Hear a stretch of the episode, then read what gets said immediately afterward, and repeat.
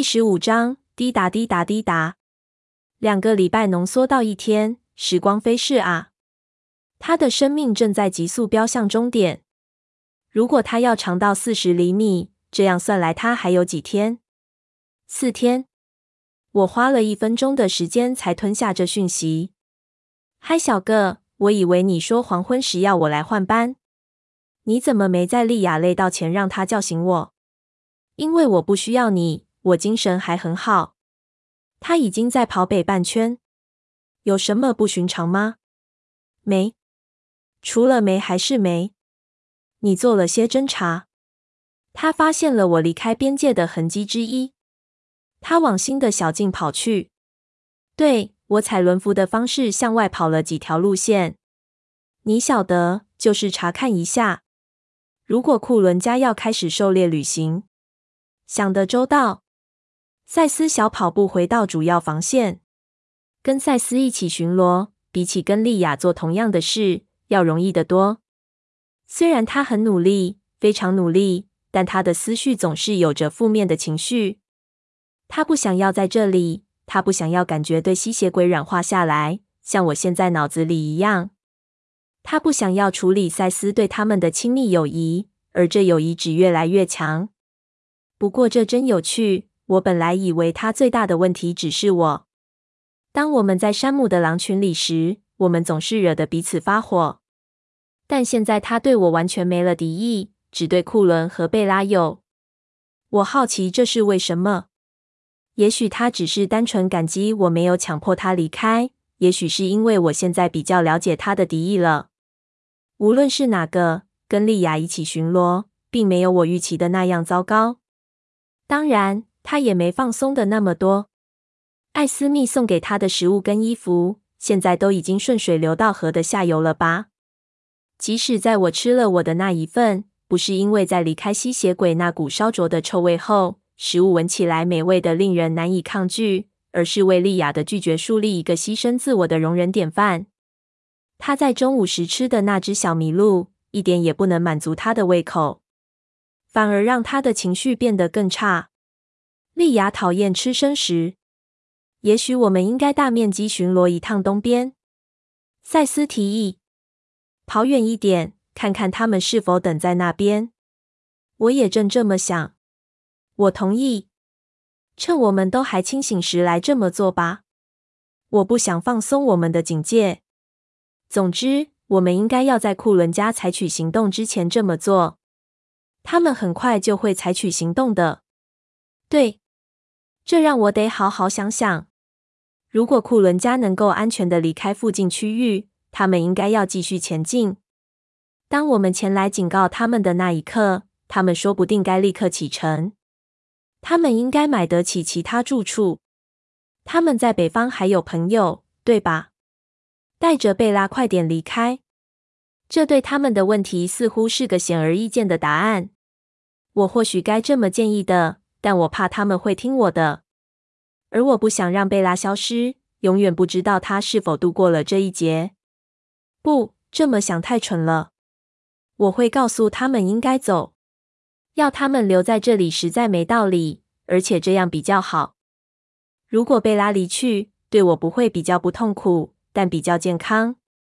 这话说得容易，现在贝拉不在这里，没用兴奋的眼神看着我，同时他没有命在旦夕。哦，我已经问过爱德华这件事了。赛斯想，什么？我问他为什么他们还没打算离开，往北去谭雅住的地方或其他别处，某个远到山姆无法去追他们的地方。我必须提醒自己，我才决定要给库伦家这样的建议，说这样是最好的。所以我不该对赛斯火大，认为他抢了我要做的事。一点也不该生气，所以他们怎么说？他们在等候撤离的机会吗？不，他们不打算离开。这听起来不该像个好消息。为什么不走？那实在太蠢了。才不会，赛斯说，现在带着防卫，要建立起卡莱尔在这里所拥有的医疗设施与资源，要花时间的。他已经取得所有他需要照顾贝拉的东西，还有资格取得更多。这是他们需要出去狩猎的理由之一。卡莱尔认为他们很快就需要为贝拉准备更多血液。他已经用完所有他们为他储存的 O 型阴性血液了。他不喜欢库存不足，他打算去买更多。你知道吗？如果你是个医生，你可以买血。我还没打算要符合思考逻辑，看起来还是很蠢。大部分东西他们都可以带着走，对吗？其余东西他们可以到了当地再偷。当你是不会死的人，谁还管他合法不合法？爱德华不想冒险移动他，他现在比之前好多了，好太多了。赛斯同意，在他的脑海中，他把我记忆中浑身插着管子的贝拉的样子拿来跟他不久前离开那大屋时所见他的模样相比。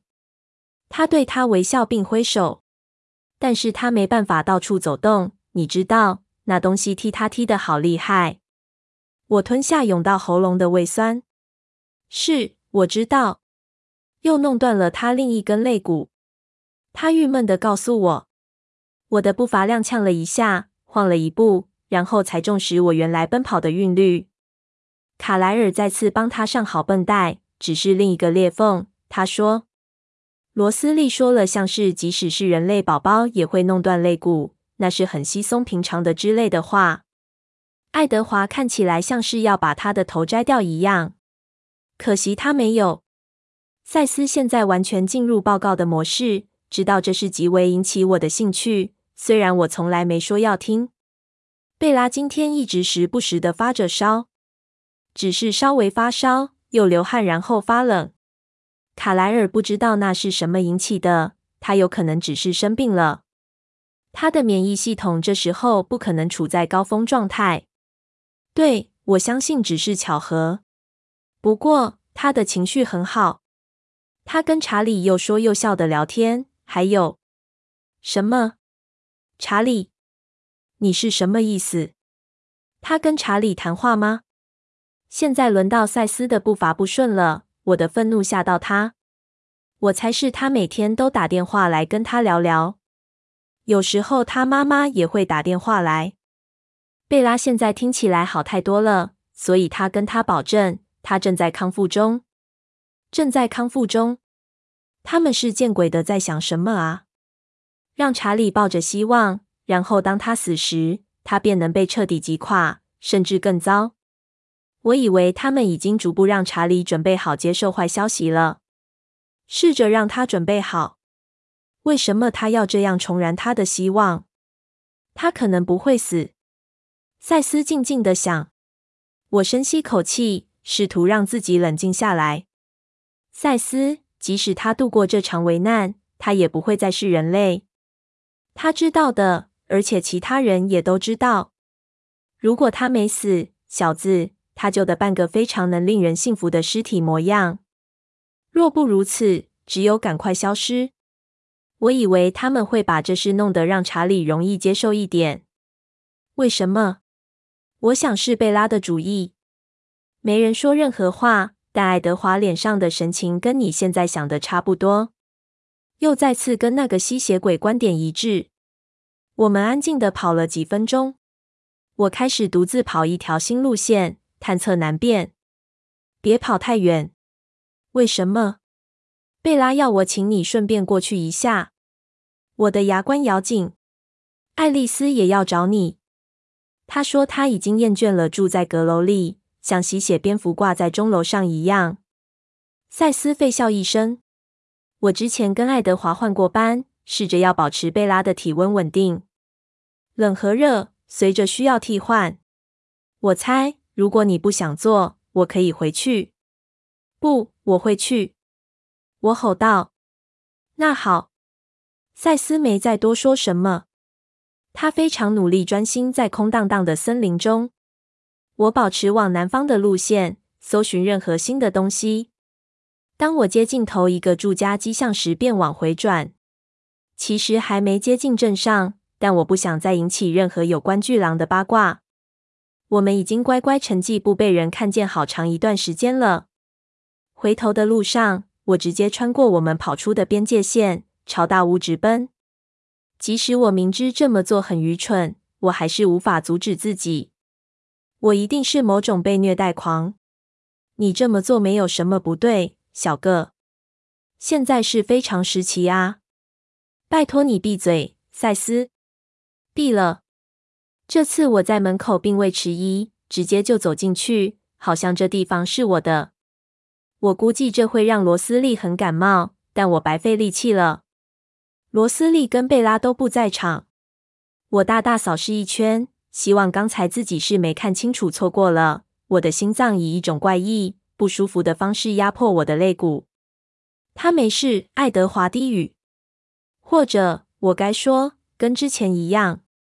爱德华坐在沙发上，脸埋在手里，他没有抬起头说话。艾斯密在他旁边，他的手臂紧紧环着他肩膀。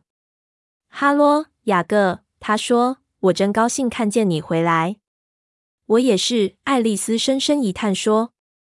他跳跃着下楼来，半个鬼脸，仿佛我约会迟到了一样。呃，嗨，我说，试着保持礼貌的感觉真怪。贝拉在哪里？浴室。爱丽丝告诉我，你知道，她吃的大部分是流体食物。再且，我听说怀孕会让人变得一直想上厕所。啊！我笨拙地站在那里，用脚跟前后摇晃着。哦，好极了，罗斯利抱怨。我猛转过头。看见他从一个被楼梯遮住大半的走廊出来，他温柔地把贝拉抱在怀里，脸上给我一个严酷的冷笑。我就说我闻到什么臭的要命，然后就跟之前一样，贝拉的脸像小孩在圣诞节早晨一样，整个亮起来，像是我给他带来了有史以来最伟大的礼物。这真是太不公平了，雅各，他喘息一声，你来了。嗨，贝拉！艾斯密跟爱德华都站起来。我看着罗斯利极其小心地把贝拉放到沙发上。我几近绝望地看着贝拉，脸色一下转白，并屏住呼吸，仿佛无论这让她有多痛，她都不打算发出声音。爱德华伸手抚过她的额头，顺着滑到她的颈项。他试着要让这动作看起来像是把她的头发往后拨。但在我看来，却像是医生的检查。你会冷吗？他喃喃说。我还好。贝拉，你知道卡莱尔告诉你的？罗斯利说，不要轻看任何事。这对我们要照顾你们俩一点也帮不上忙。好吧，我是有点冷。爱德华，你可以把毯子递给我吗？我翻了翻白眼。这不是叫我来这里的目的吗？你才刚进来，贝拉说。我敢说你已经跑了一整天了。你先歇歇脚吧，我大概很快就会暖了。我没理他，在他还在告诉我该如何如何时，走到沙发旁的地板上坐下。不过，在那个节骨眼上，我却不确定该。他看起来易碎，而我不敢动他，即使是用手臂环住他都怕。所以我只是小心地贴着他身侧。让我的手臂贴着他的手臂，并握住他的手，然后我用另一只手贴着他的脸。我很难说他是否感觉比平常还冷。谢了，小哥，他说。我感觉到他抖了一下。嗯，我说。爱德华坐在贝拉的脚那一头的沙发扶手上，双眼始终在他脸上。待在一群耳朵这么尖的人的屋子里，要大家没听到我的肚子咕噜大叫，简直是奢望。罗斯利，你何不到厨房去帮雅各拿点吃的东西？爱丽丝说。她这会儿静静坐在沙发背后，让人看不见他。罗斯利瞪着伊丽丝传来声音的地方，一脸难以置信的神情。真是谢啦，爱丽丝。不过我不想吃金发妞可能会吐口水的任何东西。我的身体无福消受那些毒液啊。罗斯利绝不会用那么缺乏好客精神的方式来令艾斯密难堪的。当然不会。金发妖女用甜似蜜糖的声音说：“让我完全不信任她。”他起身向正微风飘出大厅。爱德华叹气：“如果他下毒，你会告诉我，是吧？”我问。是，爱德华保证。由于某种不知名的理由，我相信他。厨房里传来许多乒乒乓乓的响声，而且怪的是，听起来像是金属在抗议受到了虐待。爱德华又叹气，但也稍微露出一点微笑。在我还无法多想之前，罗斯利就回来了。他脸上带着愉快的笑容，在我面前的地板上放下一个银碗。好好享受，杂种狗。过去这大概是个混合东西用的大碗，但是他把碗边缘往内凹，直到他的样子看起来几乎就像个狗食盆。我得对他又快又巧的手艺赞叹一下，并且他还注意到细节。他在碗旁边刮出“费多注食”这个名字，字写得漂亮极了。由于食物看来好吃极了，少不得的牛排，一大个烤马铃薯和所有配料，我对他说：“谢啦，金发妞。”他嗤之以鼻。嘿，你知道有脑子的金发妞怎么称呼吗？我问，继续用同样的声调说：“黄金猎犬。”这个我也听过了。他说，已经笑不出来了。我会继续找新的，我保证。然后开始大嚼。他做个恶心的鬼脸，并翻了翻白眼，然后坐到一张扶手椅上，开始给那台大电视转台，速度快到他根本不可能真的选出什么节目来看。即使空气中充满吸血鬼的臭味，食物还是很好吃。我已经越来越习惯这一切了。哈，却不是什么我确实想做的事。当我吃完，虽然我考虑把碗舔一舔，好让罗斯利有件事可抱怨，我感觉到贝拉冰冷的手指轻轻往下扯着我的头发，把它抚贴住我的颈背。该剪头发了，是吗？你有点蓬头散发了。他说：“也许，让我猜猜，我们这里有人习惯在巴黎的美容院里剪头发。”他轻笑：“大概吧。”不，谢了。我在他真的提出来之前说，我还可以再过几个礼拜都没事。这让我怀疑他还能没事多久。我试着想用个礼貌的方式来问：“所以，呃，是什么？呃，哪天？你知道？”那小怪物出生的日子，他一巴掌拍在我后脑，力气大得像一根羽毛拂过，但没回答。我是说真的，我告诉他，我要知道我得在这里待多久，然后在心里加上一句：“而你会在这里待多久？”我转头看他，他的双眼呈现深思，双眉之间再次浮现那条有压力的皱纹。我不知道，他喃喃低语，不确切知道。显然。我们不会有正常的九个月模式，同时我们又无法照超音波，因此卡莱尔是从我肚子有多大来猜测。当宝宝完全成长成熟的时候，他的手指滑到他隆起的大肚子中央。一般正常人在这位置的肚围应该是四十厘米，也就是一周长大一厘米。我今天早上是三十厘米，而我一天会长大两厘米，有时候甚至更多。两个礼拜浓缩到一天，时光飞逝啊！他的生命正在急速飙向终点。如果他要长到四十厘米，这样算来，他还有几天？四天。我花了一分钟的时间才吞下这讯息。你还好吧？他问。我点头，不敢确定开口的话，我声音会是什么样子。爱德华边聆听着我脑中的想法，边把脸转开。但我可以从那面玻璃墙看见他的倒影。他又是那个被焚烧的人了。可笑的是，直到最后期限，竟让离去变得更难，或说更难让他离去。我很高兴赛斯提起这件事，让我知道他们会留在这里。若一直想着他们是否要走，要拿走这四天中的一天、两天或三天，简直无法忍受。我的四天。另外可笑的是。即使知道这事就快结束了，他对我的控制却更难断开。这几乎像是跟他不断增大的肚子连在一起，仿佛借由越来越大，他获得更大的地心引力一般。有那么片刻，我试着从一个距离外看他，将我自己跟那股拉力分开。我知道我对他的需要强过以往，不是我想象出来的。为什么会这样？是因为他快死了吗？或是因为知道即使他没死，他也还是最好的推测，会变成某种我不认识或了解的东西。他用手指抚过我的颧骨，而我的皮肤在他碰的地方是湿的。一定会没事的。他有点像在哼歌。这句话没有意义也无妨。他说的方式就像人们对小孩哼唱那些无意义的童谣一样。快快睡，我宝贝。是啊，我喃喃说。他蜷曲着贴紧我的手臂，把头靠在我肩膀上。我不认为你会来。赛斯说你会，爱德华也这样说，但我不相信他们。为什么不相信？我粗声粗气地问：“你在这里不快乐，但你还是来了。你要我在这里，我知道，但你可以不必来，因为我要你在这里，这点并不公平。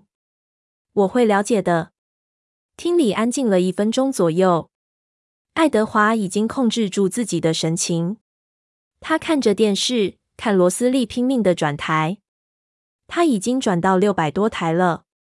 我很好奇，要花多久时间才会又从第一台开始？谢谢你来，贝拉低声说。我可以问你一件事吗？我问。当然。爱德华看起来像是完全没注意我们，但他知道我要问什么，所以他骗不了我。你为什么要我在这里？赛斯就可以帮你保暖，待在这里对他大概也很容易。快乐的小笨蛋。但是当我走进门来。你笑得像我是这世界上你最喜欢的人一样。你是其中之一。这说法真是烂透了，你知道？嗯，他叹气。对不起。不过，到底为什么？你没回答这点。爱德华又看着外面，像是他望着窗户外的景象。玻璃上映出他一片空白的脸。雅各，当你在这里时。那感觉像是完整了，像是我的家人全都聚在一起。我是说，我猜那感觉就像这样。在这之前，我从来没有过这么多家人。这感觉真好。他只笑了半秒钟，但除非你在这里，不然感觉就不完整。贝拉，我永远也不会是你的家人之一。我本来可以是的，我本来会对你很有益的。但那是个在有机会存活之前就已经死亡了的遥远未来。他不同意，说：“你始终都是我的家人之一。”我咬紧的牙关发出摩擦的声音。这是什么狗屁答案？那什么是好答案？说雅各，我对你的痛不欲生上瘾，怎么样？我察觉到他退缩了一下。你比较喜欢那样吗？他低声说：“至少。”那样比较容易，我可以理解，我可以对付他。我转过头来，往下看着他的脸，如此的接近我。他眼睛闭着，且皱着眉头。小个，我们偏离了轨道，失去了平衡。你应该要是我生命中的一部分的，我可以感觉到，因此你也可以。他停了一下，却没张开眼睛，就像他在等我否认一样。当我没说任何话。他又继续，但不是像这样。我们做错了某件事，不是我做错了某件事，于是我们偏离了轨道。他的声音变小，皱着的脸放松了，直到只剩嘴角还有一点皱纹。我等着他在我那些如纸割出来的伤口上倒些柠檬汁，没想到有个轻微的打呼声从他喉咙底部传来。他累坏了，爱德华低语。好长的一天。也很艰难。我以为他会早一点睡的，但是他在等你。我没看他。赛斯说他又弄断他另一根肋骨。对，他弄得他很难呼吸。好极了。当他觉得热的时候，让我知道。好。他没接触到我手臂的另一只手上仍然有鸡皮疙瘩。当爱德华拉过一条披在沙发扶手上的毯子。抖开来盖在他身上时，我几乎没抬起头来看一眼。偶尔读心术这件事还真省了不少时间。譬如，也许有观察力的事，我不必大声嚷嚷说出我的指控，那根本是把事情搞得乱七八糟。爱德华就会听见我实实在在有多火大。对，他同意，那实在不是个好主意。那为什么这么做？为什么当事情只会让查理变得更悲惨时，贝拉却选择要告诉他父亲，他正在康复中？他无法忍受他的焦虑，所以最好是……不，那并不好。但现在我不打算强迫他去做任何令他不快乐的事。无论发生什么事，这么做都会让他觉得好过许多。剩余的事我会处理。这听起来不怎么对头。贝拉不会把查理的痛苦推延到日后，让别人去面对。即使在垂死的状况下，这也不是他。如果我算认识贝拉的话，他一定是有其他的计划。他非常肯定自己会活下去，爱德华说。但不是人类的形式，我抗议说。不，不是人类的样子。但是，反正他希望再见到查理。哦。这真是越来越精彩了。看吧，查理，我终于看着他，眼球突出。在这时候，当他整个人白得发亮，又带着双血红的眼睛去见查理。我不是吸血鬼，因此我大概错过了什么。但是他的第一餐却选择查理，似乎有点奇怪。爱德华叹气，他知道自己大概会有至少一年不能接近他。他认为自己能够搪塞过去。告诉查理，他的进一间特别的医院，远在世界的另一端，只靠电话联系。这真是疯了。对，查理可不笨，即使他没杀了他，他也会注意到有差异。他有点寄望事情会这样。我继续瞪着他，等他解释。即使查理接受他为改变提出的任何借口，也还是会有个时间限度，因为他当然不会变老。他淡淡一笑。你还记得当你尝试告诉他你的改变吗？你是让他怎么猜想的？我空着的手握成了拳头。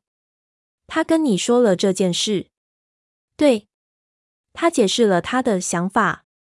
你看，他不能把真相告诉查理，那会使他落入险境。但他又是个聪明务实的人，他认为他会想出他自己的解释。他假设他会想错，爱德华哼笑着说：“毕竟我们几乎没遵守吸血鬼的规则。他会对我们做出错误的假设，就像他一开始时一样，而我们会附和他的想法。他认为自己能够偶尔见见他。疯了。”我重复道。“对。”他再次同意。他真是软弱，让他以他的方式得逞，只为了在这时候让他快乐。最后一定不会有好结果的。这也让我想到，说不定他并未期望他能活下去，实行他疯狂的计划，所以使用怀柔政策安抚他，以便他能快乐的久一点。比方说，再快乐四天。无论结果如何，我都会应付的。他低语，同时低下头，转开脸，以至于我无法看见他在玻璃上的倒影。我不会在这时候让他感到痛苦。四天，我问。他没抬起头来。大约。然后呢？你确切的意思是什么？我想着贝拉说过的话。那东西被某种强而有力的，像是吸血鬼的皮肤的东西裹得又好又紧。所以事情要怎么收尾？他要怎么出来？从我们所能做到的一点研究调查里得知。那种生物显然会用牙齿咬穿子宫破腹而出。他低声说：“我得停下来，把上涌的胆汁吞下去。”研究？我无力的问：“这是为什么你没见到贾斯伯跟艾蜜特在家？那是卡莱尔正在做的事，试图破解古老的故事与神话，尽可能弄清楚我们收集到这里来的资料，找出任何可能帮助我们预知这东西的习性的资讯。故事。”如果他们是神话，那么，那么这东西不是史无前例的生物。爱德华预测到我的问题，帮我问出来。也许不是，整个记录都很含糊。神话很容易是恐惧与想象的产物。不过他迟疑了一下。你们的神话是真的，不是吗？说不定这些也是。他们似乎具有地方色彩，连接着。你们怎么找到的？我们在南美的时候碰到一位当地的妇女，她是在她族人的传统中长大的。她听过有关这类生物的警告，一些流传下来的古老故事。什么样的警告？我低声说：“要在这种生物获得太大的力量之前，立即把它除掉。”正如山姆所想的，难道他是对的？当然，他们的传说中也对我们说同样的事。我们必须要被摧毁。我们是没有灵魂的谋杀者，真是半斤八两。爱德华苦笑一声。他们的故事对于母亲都提到什么？痛苦撕扯他的脸。当我因为他的痛苦而退缩时，我知道他不会告诉我答案。我怀疑他能说得出来。回答我的是罗斯利。自从贝拉睡着后，他就变得毫无声息与动静，让我几乎忘了他的存在。他从喉咙深处发出一声轻蔑的笑声。当然是没有生还者，他说。没有生还者，坦率又毫不在乎。在一个百病丛生的环境里生产，还有个巫医把恶心肮脏的口水吐在你脸上。好驱赶出附身的诸般邪灵，可从来不是最安全的生产方式。即便是一般的生产，都有一半的死亡率。他们没有一个人拥有这个宝宝所拥有的，知道这宝宝需要什么的照顾者，并且还供应那些需要。